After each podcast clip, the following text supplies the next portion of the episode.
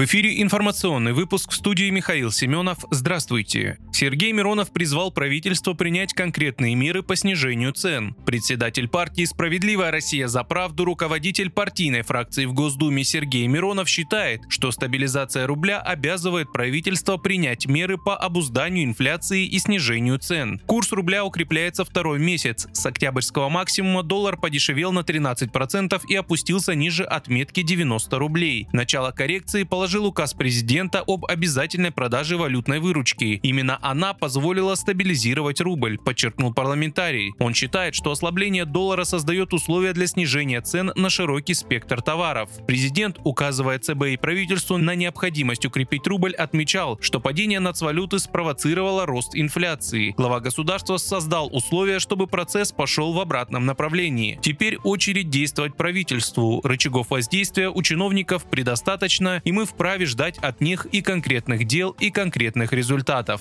заключил Сергей Миронов.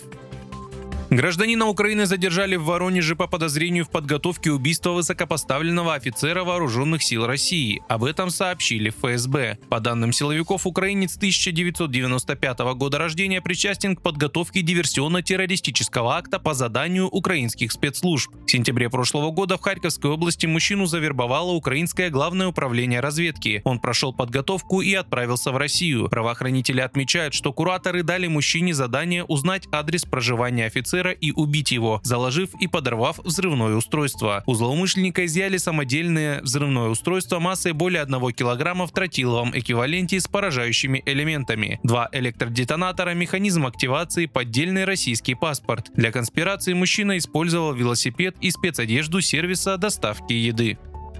На пограничном пункте пропуска между США и Канадой взорвался автомобиль, сообщают западные СМИ. Взрыв произошел на Радужном мосту, который соединяет две страны и проходит над рекой Ниагара у Ниагарского водопада. Телеканал Fox News со ссылкой на источники сообщил о двух погибших, которые находились в автомобиле в момент взрыва. Также пострадал 27-летний мужчина, которого доставили в больницу с легкими травмами. В мэрии города Ниагара-Фоллс отметили, что машина ехала из Канады в США. Офис ФБР заявил, что проводит расследование произошедшего большего.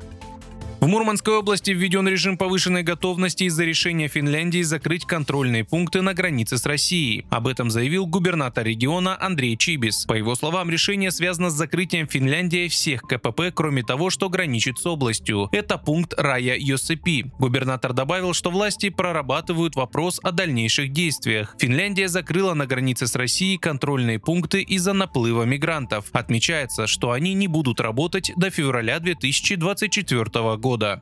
Вы слушали информационный выпуск. Оставайтесь на справедливом радио.